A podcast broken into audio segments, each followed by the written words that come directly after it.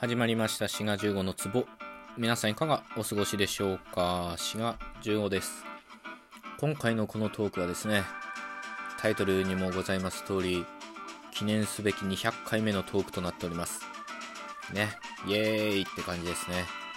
いつも聞いてくださってる皆様どうもありがとうございます。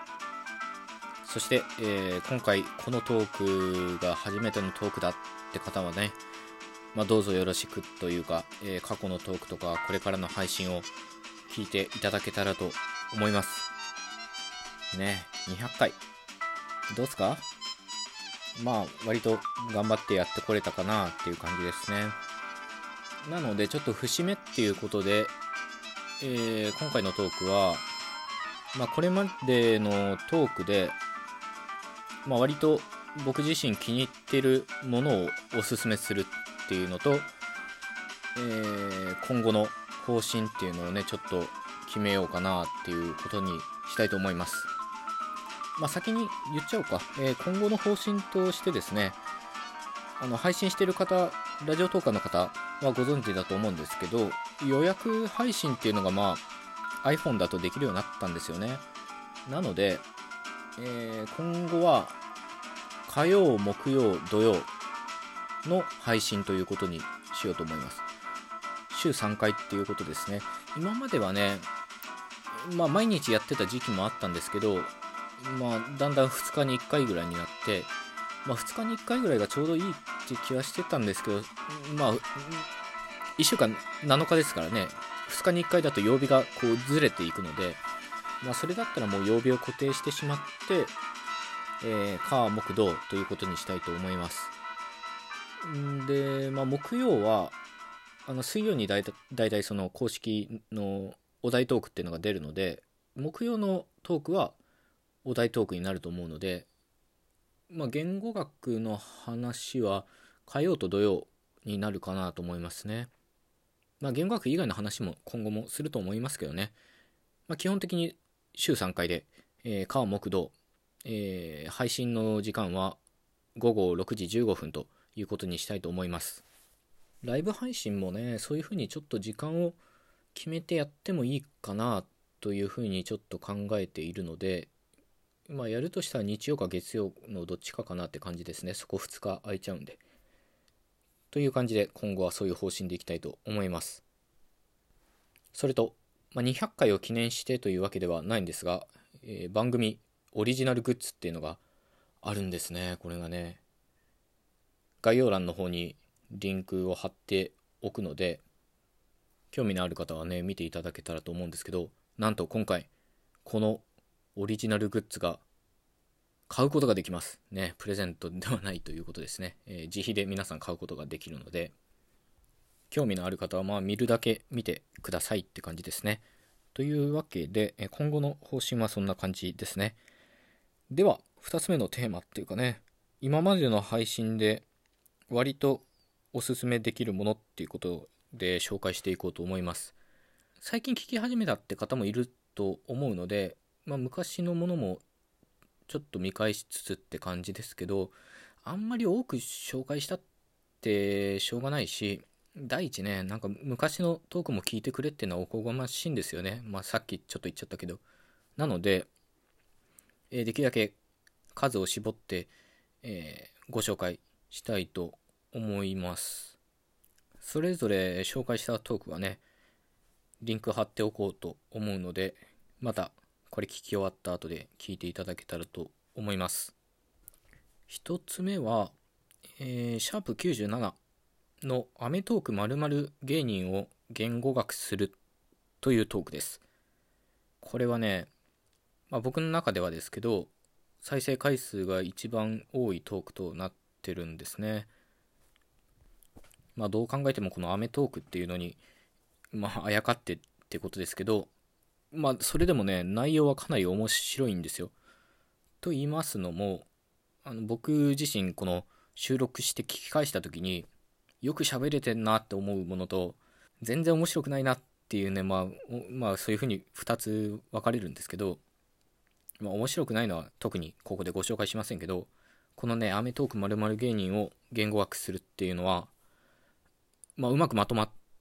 てるなって自分でも思えるものなんですよね。で、これは何を話してるかというと、日本語の発音の話をしてるんですよね。まあ、もっと専門的に言うと日本語のアクセントがどうなってるかどういう仕組みで動いてるかっていうのとそのアメトーク〇〇芸人っていうのがなんでちょっとおかしく面白く感じるかっていう話をしてるんですよね。まあこれはうまくまとまったなって感じなんで、えー、シャープ97アメトーク〇〇芸人を言語化する。ぜひ聞いてみてください。まあこれかな？一番といえばこれですかね。で、あとそれと並んで紹介したいのは、えー、シャープ103のネットスラング草を言語学するのだ。まあ、草って笑いみたいな意味で使われたりするあれですね。で、僕の中では、アメトーク〇〇芸人と並んで、これもかなりうまく話せてるんですけど、えー、こっちの方はあんまり、えー、反応がよろしくなかった トークですけど、こちらもね、よく話せてるんですよね。で、ここで話したのは当然ネットスラング草、それ自体も解説っていうかね、まあ知ってないことはないんですけど、もっとね、日本語の歴史の中で、この草っていうのがどういうふうに位置づけられるかっていう壮大な話になってるんですよね。まあちょっと具体的に言うと、日本語って活用っていうのがあるんですよね。中学の時に習う、えー、未然連用、終始連帯、家庭命令ですか？まあこういう活用形があって、動詞において古典は別ですよ現代日本語で終止形と連帯形って同じ形なんですよつまり行くっていう文末に来ても行く人っていうこういう名詞を修飾する時も行くって同じ形が出るんですよね。現代日本語ではですね。なのになぜか中学の国語では終止形と連帯形って分けて説明されてるんですよね。これが何でかっていうこととネットスラング草っていうのが、まあ、関わり合ってるっていう話なんですよ。まあ、かなり壮大な話なんですけど、自分の中ではね、割と綺麗にまとめられたなって感じなので、こっちもね、ぜひ聞いてほしいですね。えー、シャブ103、ネットスラング草を言語学するのだというものです。まあ、これタイトルも伏線みたいになってるってことですね。あとはね、ちょっとパッと今見た中だと、シャープ66。なぜおまわりさんは僕迷子と聞くのかっていうものですね。これもまあまあ面白い話だと思います。あの内容自体は非常に面白いです。どうだったかな？うまくまとめられたかどうかちょっと覚えてないんですけど、テーマは面白いなと思いますね、これね。それと、シャープ80、右や左がない世界。これも面白いですね。まあ、我々、日常的に右とか左っていうのを使ってるわけですけど必ずしもそれは普遍的な概念とは言えないんじゃないかっていう話ですね。まあこれもかなりね壮大な話になっているはずなのでこちらもおすすめしたいと思います。今4つ紹介したのかな？じゃああと1個ぐらいかな。じゃあ最後はね、シャープ159記号の中で生きる私たちこれはね、お題トークに沿って話したんですけど、まあ、言語学の話をしてるんですよ。まあ、シャープ159と161もまあ合わせて聞いていただけたらと思うんですけど、まあ、これはね、かなり深い話なんですよね。まあ、実際の言語の話というよりは、その言語一般の話っていうかね、まあ、言語学の根幹の話をしてるところなので、うん、ちょっと分かりづらいところもありるかもしれないんですけど、まあ、なんでこのシャープ159と161をおすすめするかというとですね、このテーマでもう話すことが多分ないんじゃないかっていう気がするからですね。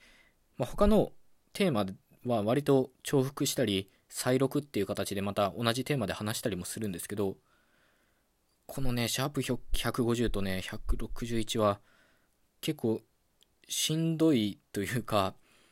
うん、うまく伝えるために言葉を選ばなきゃいけないし、その間違ったらまた問題になるっていうね、その微妙なとこを気遣いながら話したので、なかなかね、取り上げることがないと思うんですよ、今後。なので、えー、そういう意味でお勧めしたいと思います。というわけで、だいたい5本かな？トーク5本、えー、おすすめいたしました。まあ、この中だったら1つぐらい面白いものはあると思うので、ぜひ聞いてみてください。というわけで、えー、最初にも言いましたけど、今後は、火、木、土の週3回、えー、配信っていうことでね、えー、基本的にやっていこうと思うので、え今後ともどうぞよろしくっていうことで。あとは、お便りとかもまあ随時募集してるんですよね。えこういう表現ってどうなんですかとか、こういう日本語間違ってんですかみたいなお便りがあれば送っていただけたらと思います。もちろん、え、そういった言語学に関わらず、え、どんな内容でも受け付けておりますので、どうぞよろしくお願いいたします。では、最後まで聞いていただいてありがとうございました。また次回お会いしましょう。ごきげんよう。